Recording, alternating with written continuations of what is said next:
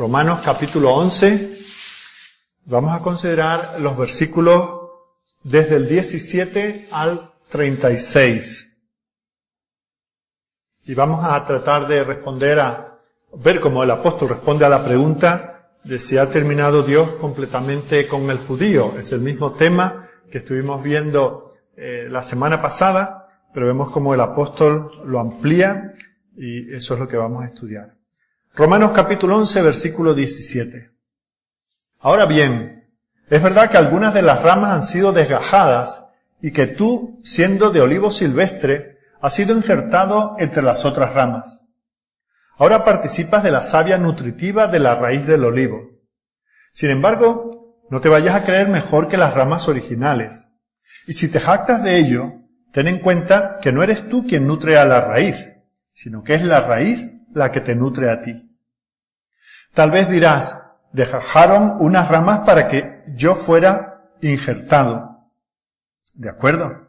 Pero ellas fueron desgajadas por su falta de fe, y tú, por la fe, te mantienes firme. Así que no seas arrogante, sino temeroso.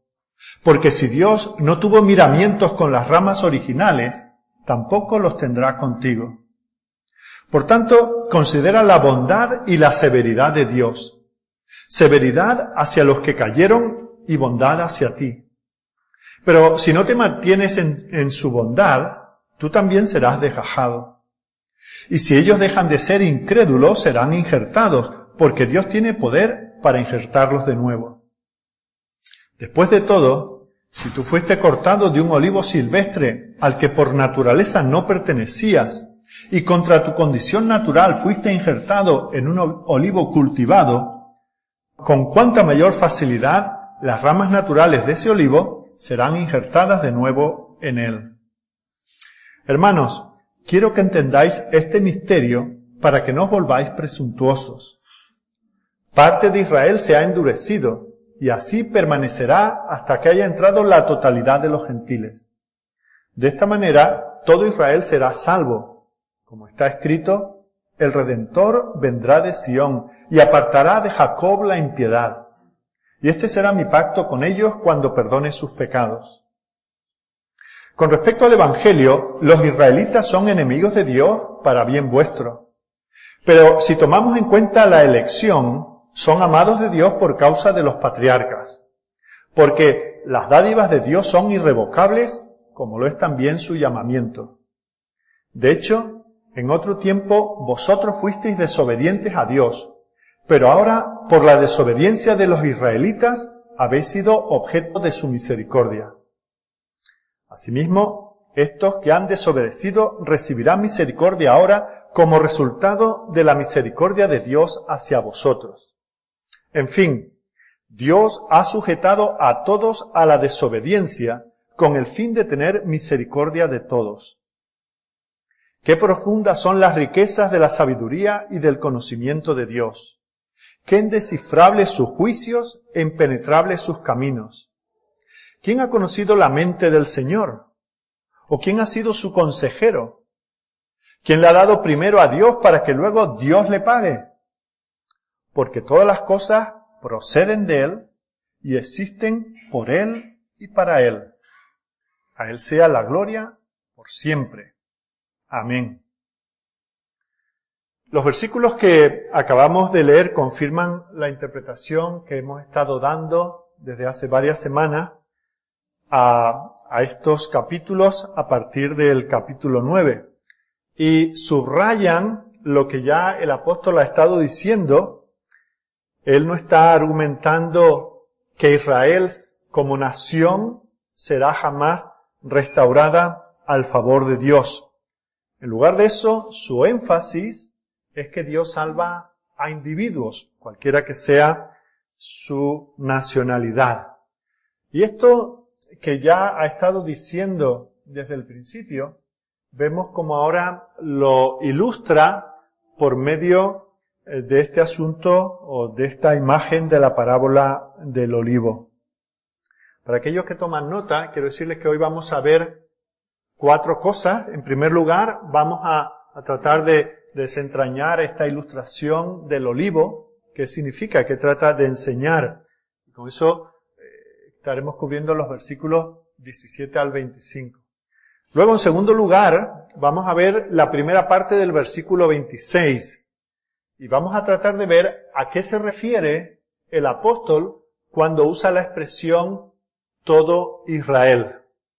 En tercer lugar, vamos a ver eh, la segunda parte del versículo 26 y hasta el 32, donde el apóstol, por así decir, remata todo el pensamiento que ha venido dando desde, diríamos, desde el primer capítulo de la epístola, pero en concreto de, este, de esta sección que comienza en el capítulo 9. Y finalmente, eh, veremos esa doxología con la cual una doxa es gloria, esa glorificación que hace el apóstol ante la grandeza de la salvación y de cómo Dios ha obrado la salvación para judíos y para gentiles, el apóstol no puede hacer otra cosa que, que dar gloria a Dios. Y eso es lo que espero que nosotros también hagamos después de considerar este pasaje.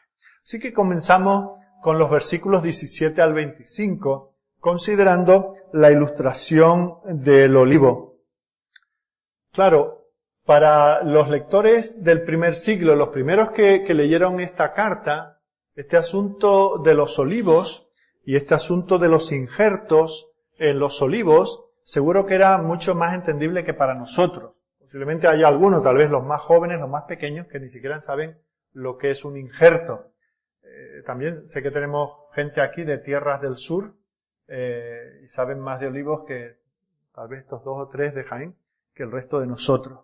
Pero sabemos que básicamente eh, un injerto es tomar una, un brote, una rama de una planta y hacer un corte en otra e insertarla, eh, de alguna manera eh, pegar aquel, aquel injerto y esperar que con la savia de la planta principal, pues esas ramas den flores y den el fruto que no darían eh, por sí misma. Bueno, eso es básicamente lo que significa un injerto. Ahora, lo que sucede aquí, en esta ilustración, es algo que, que si yo estuviese en Jaén predicando este mensaje, tendría que hacerlo con mucho cuidado, porque allí saben de olivos. Y, y aquí parece que el apóstol pone un ejemplo de algo de lo que tal vez no sabe mucho, y es el asunto de injertos. A nadie se le ocurre, podríamos pensar, a nadie se le ocurre tomar una rama de un olivo silvestre y, eh, e injertarla en un olivo cultivado. ¿Por qué? Porque tomaría la savia de ese olivo cultivado y con esa fuerza daría eh, olivas silvestres. Pero las cosas no siempre han sido así. Y en otros tiempos y en otros lugares del Mediterráneo mm, sabemos que esta posibilidad existe, la de tomar una rama de un olivo silvestre e injertarla en un olivo cultivado.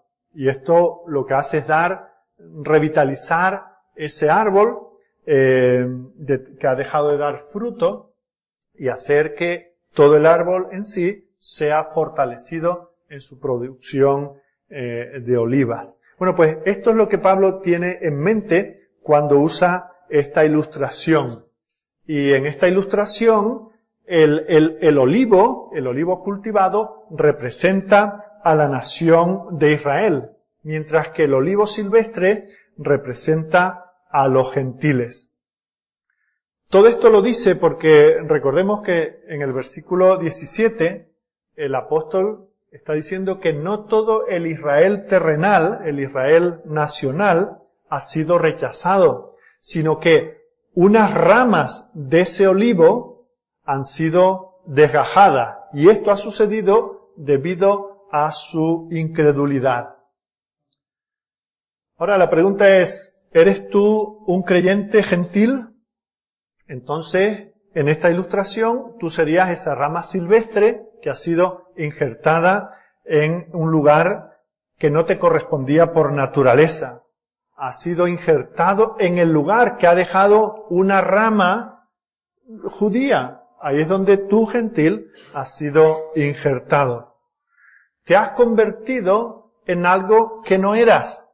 Te has convertido en un miembro de Israel, te has convertido en un hijo de Abraham. Y eso no por naturaleza, sino por la fe. Por la falta de fe, unas ramas fueron desgajadas. Por la fe, unas ramas son adheridas al árbol. Ahora, no podemos pensar en una ilustración más clara para explicar lo que ha hecho el apóstol, que el verdadero Israel de Dios está compuesto por creyentes individuales, no por una nación. Esta es la enseñanza que el apóstol está expresando aquí una y otra vez. No está hablando de la salvación futura del Israel nacional, sino del injerto una a una de ramas gentiles en ese tronco que es el pueblo del Señor.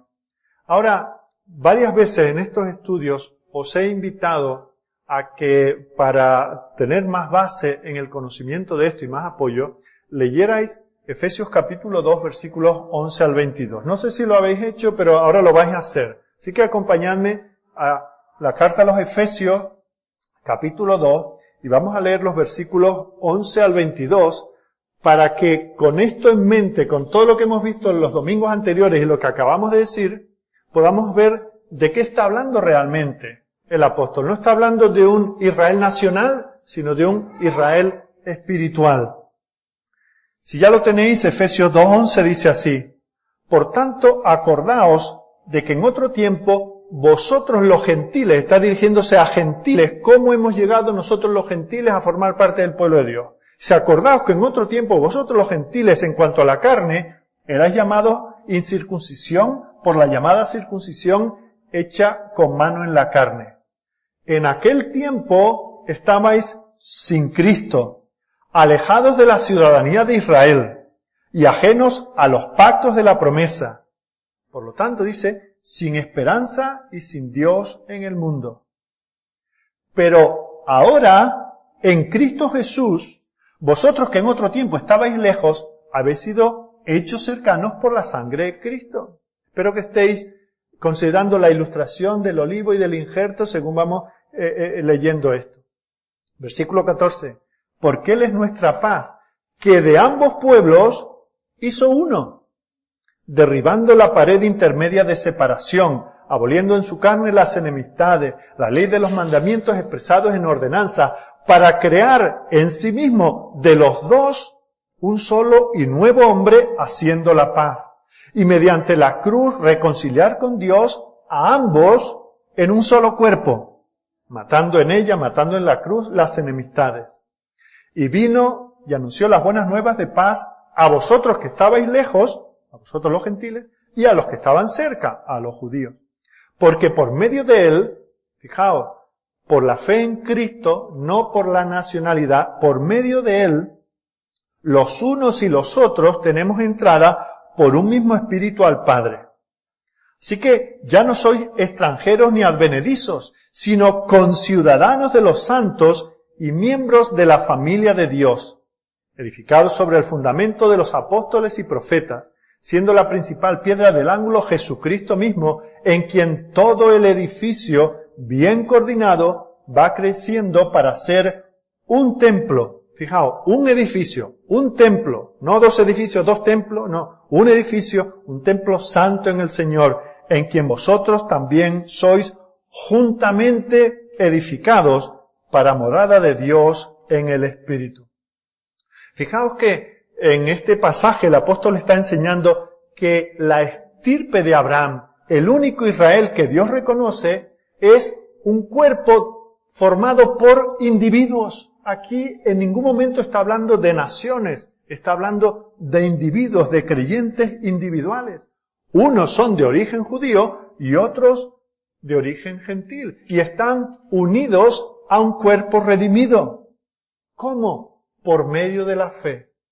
Por medio de la fe, los judíos creyentes forman parte de ese cuerpo. Por medio de la fe, los gentiles creyentes forman parte de ese cuerpo. Ningún incrédulo, y cuando digo por medio de la fe, es por, por medio de la fe en Jesucristo, no fe en cualquier cosa, fe en Jesucristo.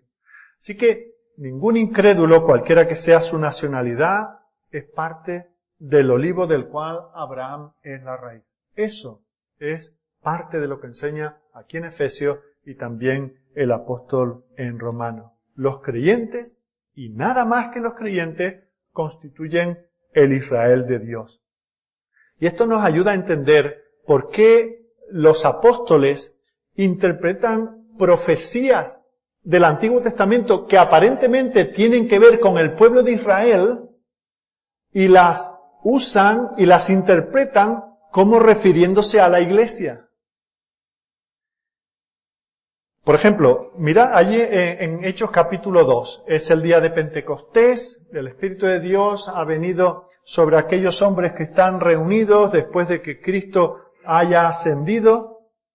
Y fijaos cómo eh, son acusados de que están borrachos porque son capaces de hablar en, idiomas que no conocen, eh, que no han estudiado, pero son capaces de predicar y personas cuya lengua materna es otra son capaces de entenderle. Entonces, bueno, están tan borrachos. Cuando uno no entiende otro idioma, dice, este, ¿qué estará diciendo? Está. Y entonces Pedro eh, defiende la situación y hace referencia a una profecía de Joel, expresada respecto de Israel, pero fijaos cómo ahora es aplicada a la iglesia. En los postreros días, dice Dios, bueno, leyendo en el 16, más esto lo dicho por el profeta Joel. Y en los postreros días, dice Dios, derramaré de mi espíritu sobre toda carne, y vuestros hijos y vuestras hijas profetizarán, vuestros jóvenes verán visiones, y vuestros ancianos soñarán sueños. Y de cierto sobre mis siervos y sobre mis siervas en aquellos días derramaré de mi espíritu y profetizarán, y daré prodigios arriba en el cielo y señales abajo en la tierra, sangre y fuego y vapor de humo el sol se convertirá en tinieblas y la luna en sangre antes que venga el día del Señor grande y manifiesto. Y fijaos cómo esto que está dicho en el Antiguo Testamento de Israel, fijaos cómo ahora se expande a todas las naciones. Y todo, versículo 21, y todo aquel que invocare el nombre del Señor será salvo. ¿Por qué un apóstol toma un pasaje dedicado al pueblo de Israel y lo expande a todas las naciones. Porque incluso cuando esa palabra se pronunció por el profeta, no estaba designada para la nación eh, civil, sino para el pueblo creyente dentro de esa nación, para los verdaderos descendientes de Abraham, para el Israel espiritual. Otro ejemplo lo tenemos en el capítulo 15 de Hechos, versículos 13 al 18. Y vemos que dice, cuando ellos callaron, Jacobo respondió diciendo, varones hermanos, oídme. Simón ha contado cómo Dios visitó por primera vez a los gentiles para tomar de ellos pueblo para su nombre.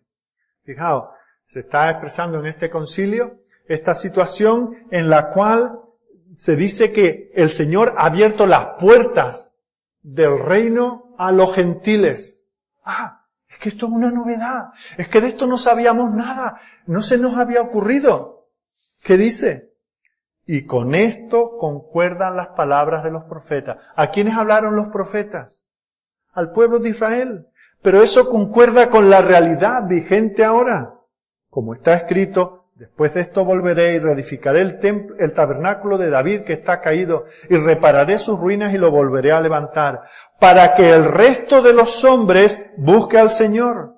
Y todos los gentiles sobre los cuales es invocado mi nombre, dice el Señor, que hace conocer todo esto desde tiempos antiguos.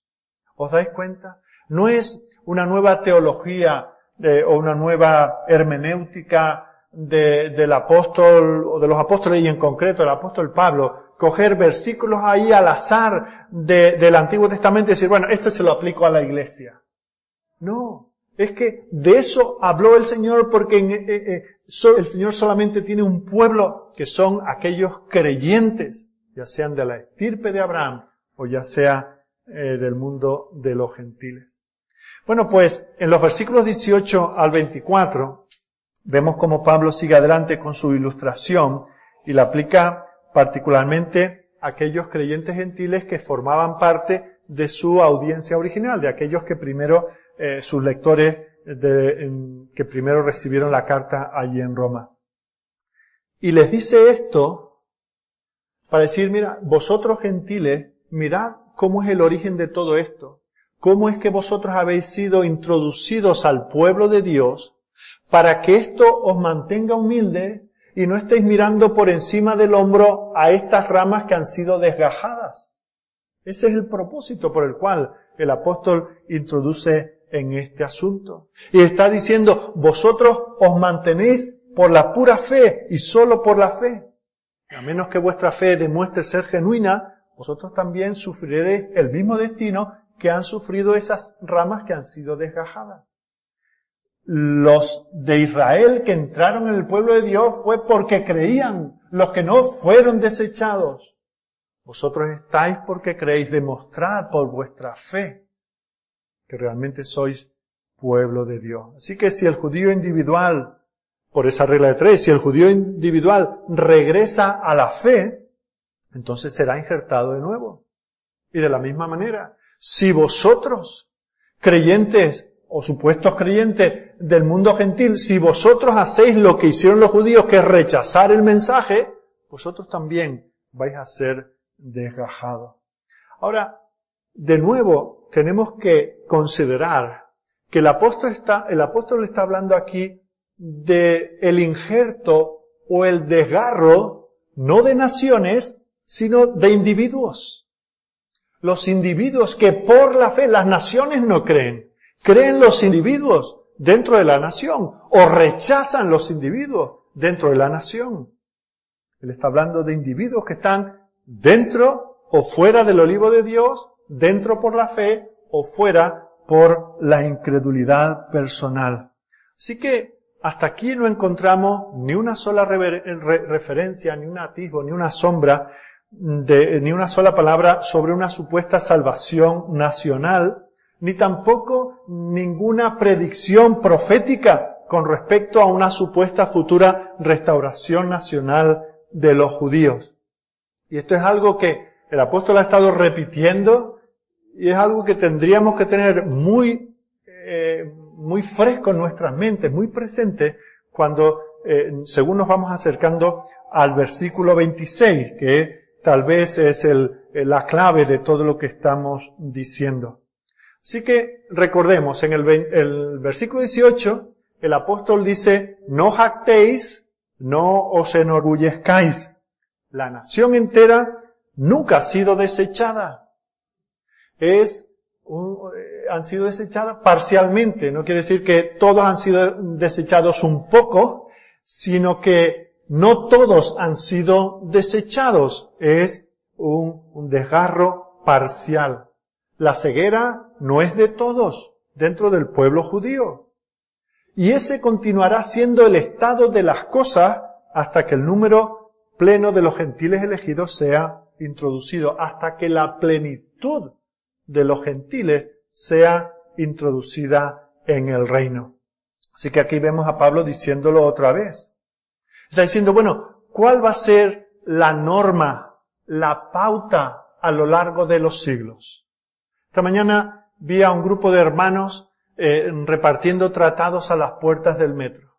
¿Qué podemos esperar?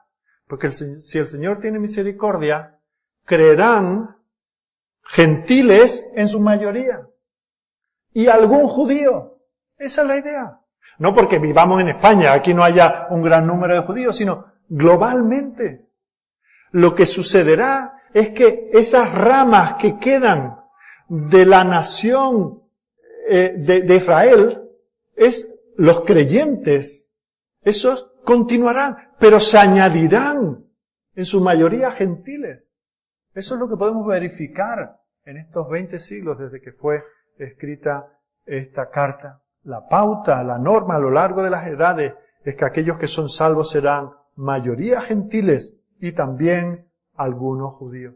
Pero los gentiles que son salvos no deben de jactarse como si fueran superiores en ninguna manera a los judíos. Ellos están siendo injertados, nosotros hemos sido injertados en algo que no es de nuestra naturaleza. Mientras que los judíos que creen en Cristo, esos son injertados en aquel pueblo al cual pertenecen por naturaleza, están siendo injertados en su propio olivo. Así que nosotros nunca podemos alegar que los creyentes gentiles son superiores en ningún sentido a los creyentes judíos. Fijaos cómo lo eh, enfatiza el apóstol en el versículo 24. Porque si tú fuiste cortado del que por naturaleza es olivo silvestre, y contra naturaleza, esto está dicho a los gentiles, ¿verdad? Contra naturaleza fuiste injertado en el buen olivo, ¿cuánto más estos que son las ramas naturales serán injertados en su propio olivo? ¿Y cuál sería la condición? Que crean en Cristo. La misma que tenemos los gentiles. Ahora, hay personas que ponen mucho énfasis en la palabra hasta en la segunda parte del versículo 25. Leamos el, el versículo 25. Dice, porque no quiero, hermanos, que ignoréis este misterio, para que no seáis arrogantes en cuanto a vosotros mismos, que ha acontecido a Israel endurecimiento en parte hasta que haya entrado la plenitud de los gentiles. Bueno, hay personas que hacen un énfasis en esa palabra hasta y toman este versículo como si estuviera diciendo que la ceguera parcial de los judíos continuará solo hasta que el número pleno de los gentiles haya entrado y después de eso la ceguera será totalmente removida, como que es una ceguera temporal. Y esto los lleva a esperar, a anhelar y a orar por la restauración espiritual de los judíos y, de esa manera, con esto en mente, interpretan la primera parte del versículo 26 que también eh, tendremos que considerar con cierto detalle. Pero esto es justamente lo que Pablo no está diciendo. En ningún momento en estos capítulos el apóstol está hablando de una restauración nacional, de una salvación mm, nacional. Por lo tanto, no hay razón para creer que a partir de aquí él comienza a dejar de hablar de individuos que por la fe personal o por el rechazo personal entran o son desgajados. Está hablando de individuos, en ningún momento de una salvación nacional. Todo ha sido, toda la enseñanza respecto a una salvación personal de individuos. Y si hasta aquí eso es lo que ha estado tratando el apóstol, Entiendo que lo lógico, lo racional sería asumir que continúa hablando en los mismos términos. Ahora, para entender un poco esta expresión hasta, quisiera que, leyéramos un versículo de los Salmos. En sí el versículo no tiene nada que ver con lo que estamos hablando, pero la expresión sí que nos ayuda a entenderlo. Allí en el Salmo 110, versículo 1, dice, Jehová dijo a mi Señor, siéntate a mi diestra hasta que ponga a tus enemigos por estrado de tus pies.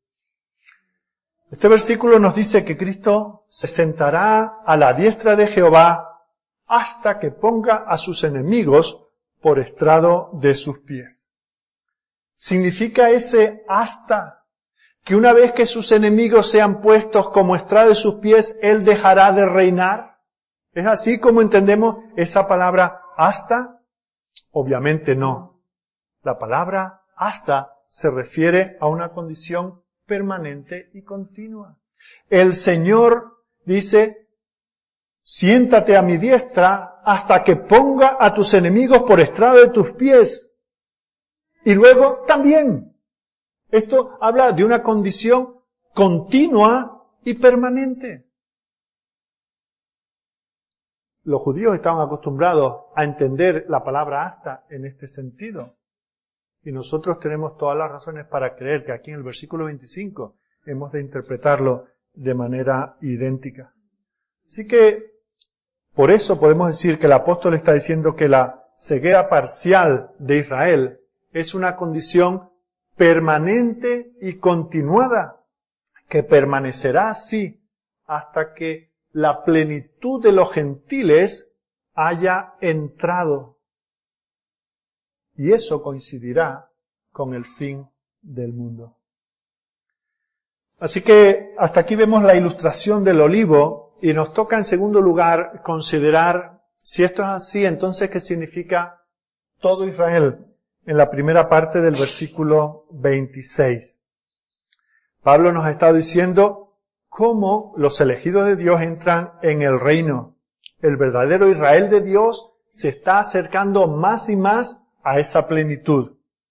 Y recordemos, él ha dicho que está compuesto por algunos judíos y mayormente por gentiles que han sido incorporados. Unos y otros han sido incorporados todos por medio de la fe. Esa es la manera en que todo Israel será salvo. Fijaos que Pablo no dice, y entonces todo Israel será salvo, sino así, de esta manera, todo Israel será salvo. Esta frase es por lo tanto simplemente el resumen de todo lo que ha venido anteriormente. Como si el apóstol estuviera diciendo, lo, lo que os he dicho desde el capítulo 9 es el patrón, es el modelo, es cómo funciona la cosa. Así es como entramos en el reino algunos judíos y muchos gentiles por la fe. Los elegidos de Dios entran de esta manera. Esa es la manera en que el Israel de Dios se va formando. Esa es la manera en que el Israel espiritual llega a la salvación.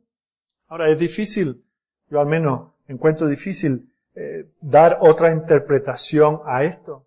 ¿O nos parece razonable que el apóstol se esté refiriendo aquí a una nación terrenal? Está sugiriendo el apóstol que todo judío que ha existido jamás y que existirá jamás ¿Será salvo? Seguro que no, y seguro que nadie lo entiende así. Nos asegura que los creyentes serán salvos y que los creyentes y solo los creyentes son los verdaderos hijos de Abraham, el olivo amado por Dios. Ese es el único Israel que Dios reconoce. De ahí que podamos ver la primera parte del versículo 26 como un resumen de todo lo que él ha estado enseñando previamente. Ahora, esto parece que está claro, ¿no? Sin embargo, hay muchos cristianos sinceros que relacionan esta promesa con el Israel nacional y por lo tanto imaginan que durante un supuesto milenio que ha de venir en la historia futura del mundo, los judíos se convertirán a Cristo a una escala masiva. Si esto es así, cuesta interpretar cuando el apóstol usa la palabra todo si todos los judíos han de ser salvos, entonces, ¿qué sucede con los judíos que han muerto en incredulidad? Con aquellos que le han rechazado a lo largo de los siglos. ¿Sería necesario una resurrección para aquellos en ese supuesto periodo milenario recibiesen lo que en otro tiempo rechazaron? ¿Habla Dios en algún lugar de esas segundas oportunidades de arrepentirse y creer en el Evangelio? Bueno, pues esto nadie lo sostiene, ¿verdad? O es difícilmente sostenible. Pero entonces hay un problema con el todo Israel será salvo. Si es todo, tendrían que ser los que viven ahora, los que vivirán en el futuro y también los del pasado. Así que aquí, para encajar esto, habrá que hacer un poco de encaje de bolillo y decir, bueno, todos no se refiere a todos y cada uno, sino a los más, a la inmensa mayoría. Sin embargo, tenemos que recordar que todo el argumento de Pablo ha sido respecto a la salvación de individuos. Por eso ese todo solo puede ser aplicable a individuos. Todo Israel será salvo. Todo el Israel espiritual, todos los creyentes, ya sean de origen judío o de origen gentil. Es la única manera en que la palabra todo puede significar lo que todos entendemos por ella. Otros sostienen que un esquema que cree que los gentiles vendrán a borbotones a la salvación durante el periodo presente de guerra, de, de ceguera parcial de Israel, pero cuando el número pleno de los gentiles haya entrado, la ceguera de Israel se acabará y entonces los judíos volverán a Cristo a una escala mundial. Y entonces eso será una bendición aún mayor para los gentiles. Y quienes interpretan eso consideran, eh, si miramos el versículo 12, donde se habla de la defección de ellos, eh, como refiriéndose al presente de Israel, y la plenitud refiriéndose al futuro de Israel. El rechazo presente supuestamente da lugar a la reconciliación del mundo, o sea, a la salvación de los gentiles, pero la aceptación futura traerá bendiciones de tal proporción que solamente se le podrá definir como vida de entre los muertos. Bueno, esto dicho así puede parecer muy interesante. Sin embargo, no hay ninguna evidencia de que el apóstol esté hablando aquí de etapas consecutivas, sino que está hablando de lo que está ocurriendo simultáneamente, al mismo tiempo, paralelamente. Eso es lo que hemos visto desde el principio de estos estudios. Vemos cómo eso es lo que hace que el apóstol dice, yo honro mi ministerio. Por eso soy apóstol a los gentiles. ¿Por qué? Porque el Señor ha dejado claro que desde que Él ha rechazado a Israel y ha abierto las puertas del reino a los gentiles, Pablo honra su ministerio no quedándose a predicar a aquellos judíos de los cuales unos pocos, un remanente, será salvo, sino llevando el Evangelio a todas las naciones. Pero hay una objeción aún mayor a esa interpretación. Si la salvación del número pleno de los gentiles, o sea, según la idea de algunos, cuando ven esto como algo que ha de ocurrir consecutivamente, dicen que bueno, cuando ya hayan entrado en el reino todos los gentiles, entonces eh, Israel, la ceguera de Israel, se terminará. Pero claro, nos hacemos la pregunta, ¿y entonces qué bendición supondrá eso para los gentiles?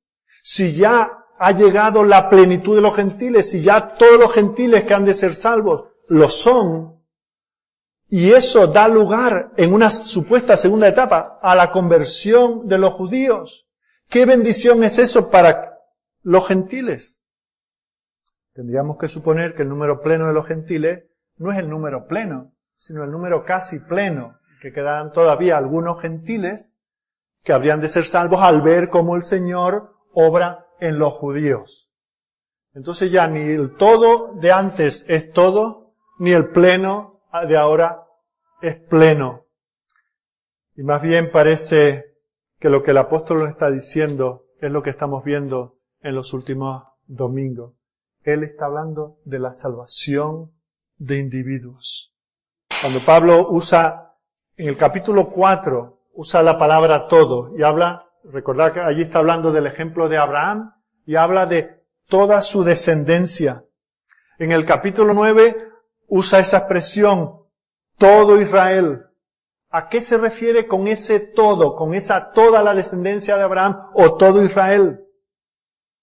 No se refería a la nación de los judíos, sino al remanente elegido dentro de esa nación, a los elegidos en general.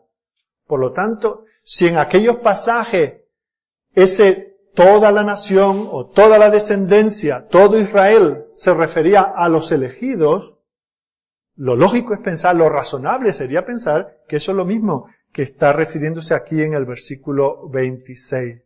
Por lo tanto, volvemos a ratificar que su referencia a todo Israel aquí en el versículo 26 es un resumen que habla de cuál es el modelo, cuál es el patrón, cómo se está extendiendo el reino del Señor, el pueblo del Señor, los creyentes del Señor a lo largo de los siglos. Y fijaos que él escribe esto a la iglesia de Roma. Eh, en esa misma proporción de algunos judíos y muchos gentiles, fijaos que es lo que él está viviendo. Y él les dice a vosotros gentiles, mirad qué privilegio tenéis.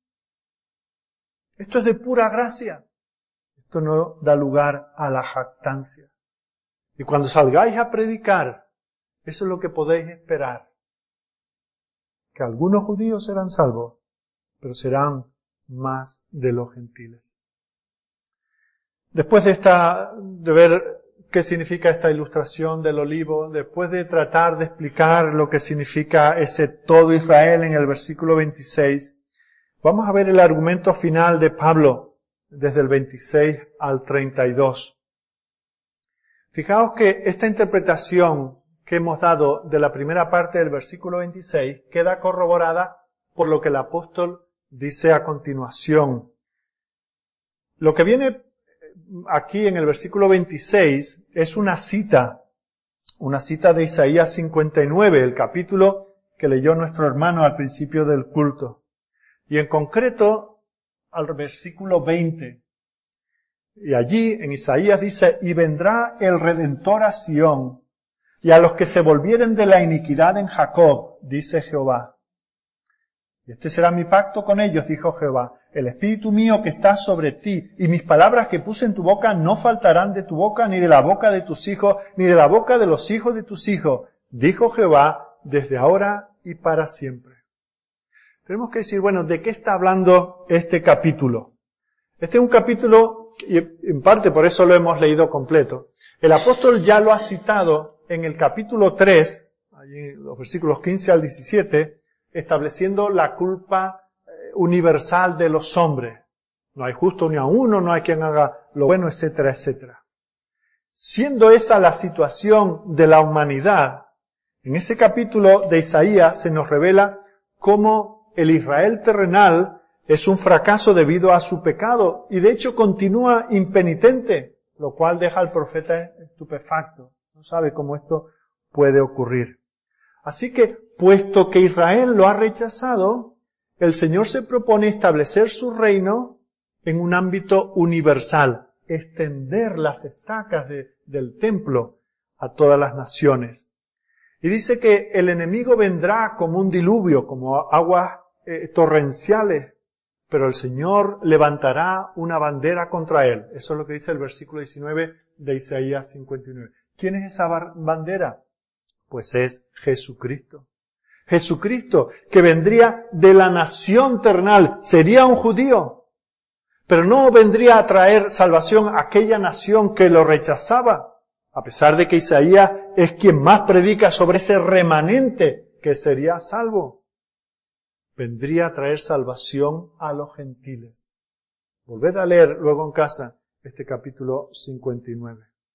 Así que esta, fijaos, cuando el apóstol está hablando de que todo Israel será salvo, ¿qué versículo, qué pasaje le viene a la mente?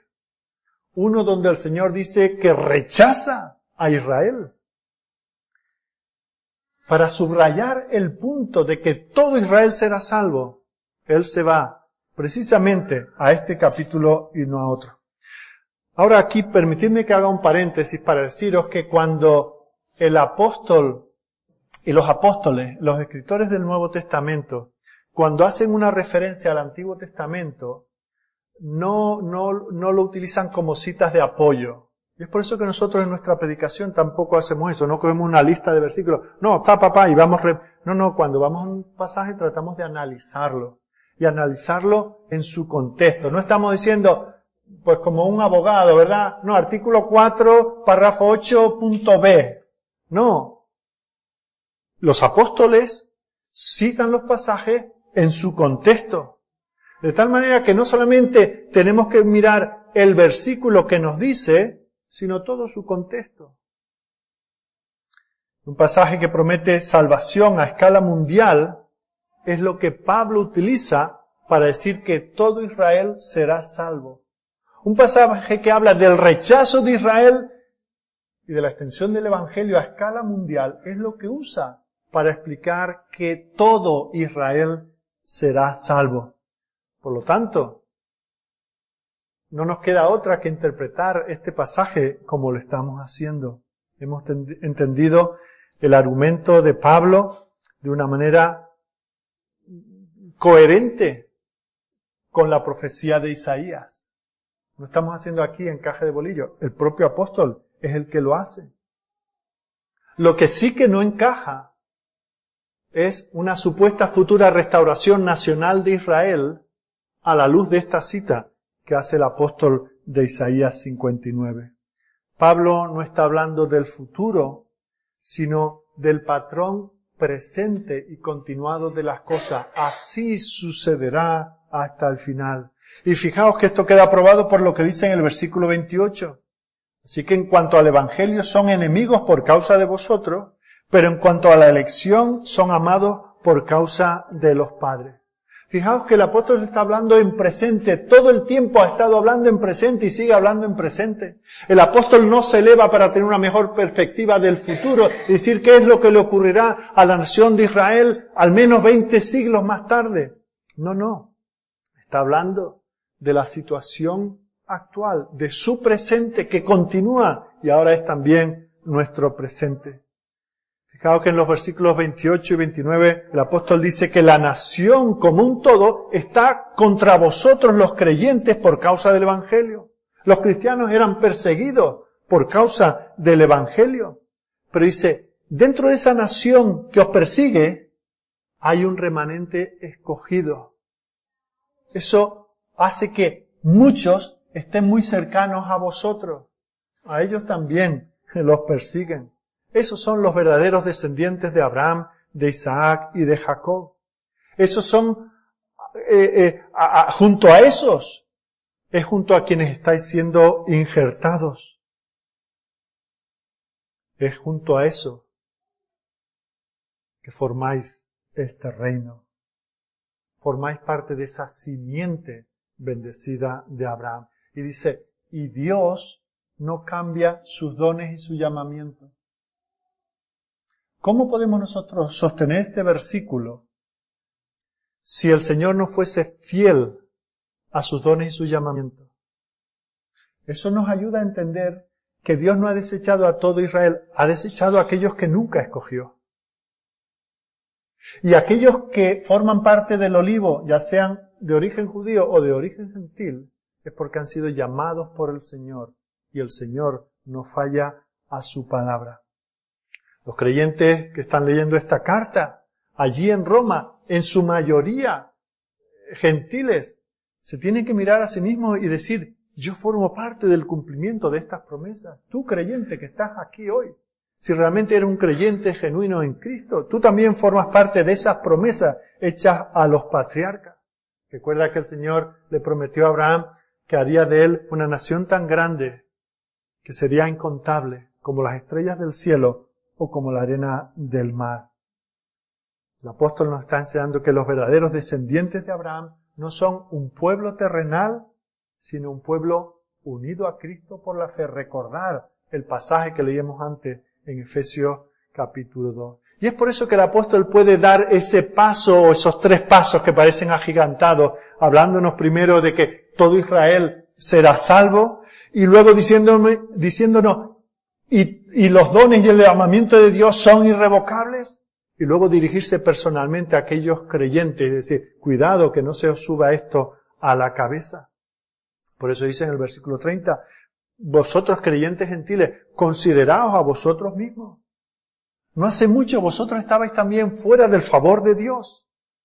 Pero es el rechazo de los judíos lo que ha dejado espacio en el árbol para que vosotros fuese injertados. Fue por la incredulidad de ellos que fueron desgajados. Es por la fe que vosotros formáis parte ahora del cuerpo. Y en el versículo 31 dice, así también estos ahora han sido desobedientes para que por la misericordia concedida a vosotros, ellos también alcancen misericordia. Considerad esta elección dentro del Israel terrenal. Dice, ellos en otro tiempo también eran incrédulos. Ahora está hablando de los creyentes de origen judío. Le dice a los, a los creyentes gentiles, mirad que estos han sido recuperados, han sido reinjertados, han sido llevados a creer. ¿Y cómo ocurrió esto? Pues lo que nos había advertido antes en los versículos 13 y 14. Mirad lo que dice. Porque a vosotros hablo gentiles, por cuanto yo soy apóstol a los gentiles honro mi ministerio. Por si en alguna manera pudiera provocar a celos a los de mi sangre y hacer salvos a algunos de ellos. El deseo del apóstol, sabiendo que el Señor ha desechado a su pueblo y por eso él llora por ello, dice esto es irremediable, esto es irrevocable, porque irrevocables son los dones y el llamamiento de Dios. Pero yo predico a los gentiles para ver si de esa manera aún por los celos que vean los judíos, mis hermanos los judíos, cuando vean que Dios ahora ama a los gentiles, a ver si le entran las ganas de ellos tener lo que fue suyo y ahora lo tienen los gentiles. Y eso que era su deseo en los versículos 13 y 14 es lo que ahora está explicando que ha sucedido. Los judíos que creen ahora es porque, porque ven lo que el Señor está haciendo en su iglesia, en tantos lugares en la tierra. Por eso vemos que, ya vamos concluyendo, vemos que dentro de la comunidad redimida hay dos colectividades y cada uno le debe algo al otro. Nosotros los gentiles le debemos a los judíos que por su incredulidad ha quedado espacio para que nosotros entremos. Y ellos nos deben a nosotros que viendo lo que el Señor está haciendo con nosotros, ellos son movidos a hacerlo y ellos también, algunos, son movidos a desear la salvación que nosotros hemos obtenido por pura gracia. Todos formamos parte de un mismo cuerpo, de un mismo templo, de un mismo árbol, de una misma familia. Y el versículo 32 tiene el propósito de mostrar que ni la mayoría de creyentes gentiles, ni la minoría de creyentes judíos es superior en ninguna cosa a la otra. Todos nos debemos algo a todos en este asunto dentro del pueblo del Señor, porque ambos estábamos sujetos a desobediencia. Ambos hemos tenido que recibir la fe como una gracia del Señor. Por eso no tenemos que mirar por encima del hombro a los creyentes de origen judío, ni ellos pueden considerarnos a nosotros creyentes de segunda categoría. Fue solo por la misericordia de Dios que ambos, los creyentes, cualquiera que sea nuestro origen, hemos entrado en el reino. La pura misericordia del Señor, versículo 32, porque Dios sujetó a todos en desobediencia para tener misericordia de todos. No nos queda más que mirar, y casi por encima, porque se nos ha ido el tiempo, mirar los versículos 33 al 36. Recordad cómo comienza la carta. El apóstol dice que es siervo de Dios, que viene a predicar un evangelio que ha sido predicho por los profetas y es por eso que uno de cada seis versículos es una cita de lo que han dicho los profetas. Y está explicando, recordad, los primeros capítulos, toda la humanidad está bajo la ira de Dios, los judíos incluidos. No hay uno solo que pueda experimentar la gloria de Dios. Bueno, entonces, ¿cómo es que somos hijos de Dios? Por su pura misericordia. Y entonces en estos capítulos ha explicado el proceso por el cual los judíos recibieron el pacto, las promesas, los patriarcas, la ley, etcétera, etcétera. No les sirvió para nada. Fueron desechados. Y el Señor ahora, por pura misericordia, nos ha incorporado a nosotros a ese pueblo. Porque nosotros también estábamos destituidos de la gloria de Dios. Necesitamos el don de la gracia, el don de la fe, por el cual unos u otros entramos en un mismo cuerpo. Por eso el apóstol no puede hacer otra cosa que, que estar exultante, considerar la maravilla de los caminos de Dios. Son absolutamente inescrutables, no lo podemos entender. Dios no tiene que dar cuentas a nadie, ni le debe nada a nadie, ni depende de nadie. Dios está llevando a cabo su voluntad como Él quiere. Él es el alfarero.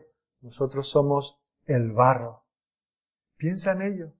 Tú hace no mucho eras un desecho. Estabas camino a la destrucción, pero ha ocurrido algo que no has hecho tú. Dios ha tenido de ti misericordia.